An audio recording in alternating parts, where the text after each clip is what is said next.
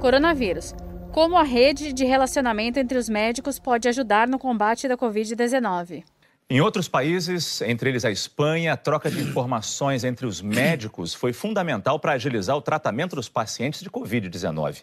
A médica brasileira Marina Bucar Barjud trabalha no Hospital Puerta del Sur, em Madrid, atendendo pacientes que contraíram o novo coronavírus e fala com a gente agora ao vivo, direto da Espanha.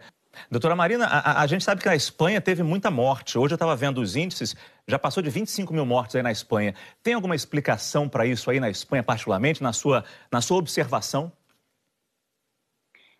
Bem, é, a, é, a primeira primeiro ponto é que realmente a Itália e a Espanha foram pegas um pouco de surpresas na, na Europa.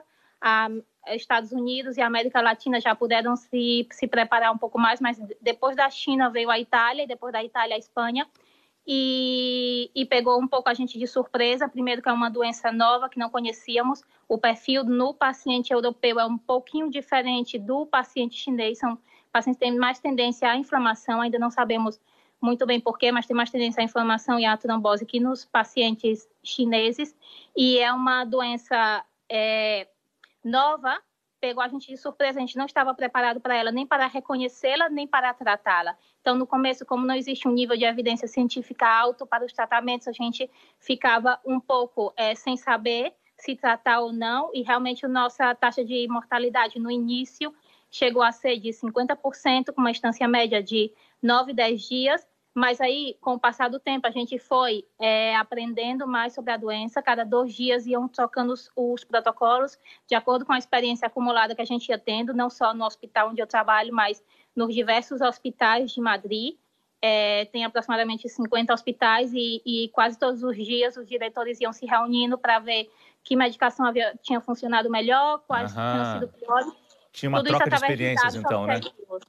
Tinha uma troca de experiência, né, doutora?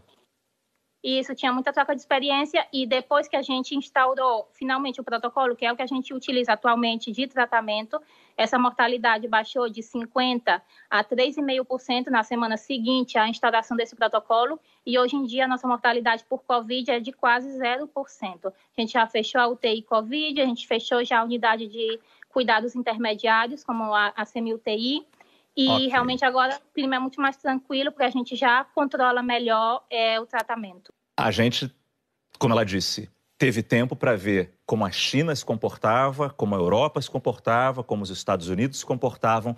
Nos preparamos bem? Eu acho que sim. Acho que dentro do possível, que é ler artigos e ter contato, sim, mas nada como vivenciar a epidemia para a gente ganhar experiência própria. E aproveitando o gancho dela, eu digo por experiência é, do, dos hospitais que eu trabalho, que ele trabalha, os hospitais grandes, que têm corpo estável, pessoas que têm rede de relacionamento, fizeram esse intercâmbio. Hoje a UTI que eu trabalho tem uma mortalidade de 1% desses pacientes, não só pelas características do paciente, mas por esse aprendizado.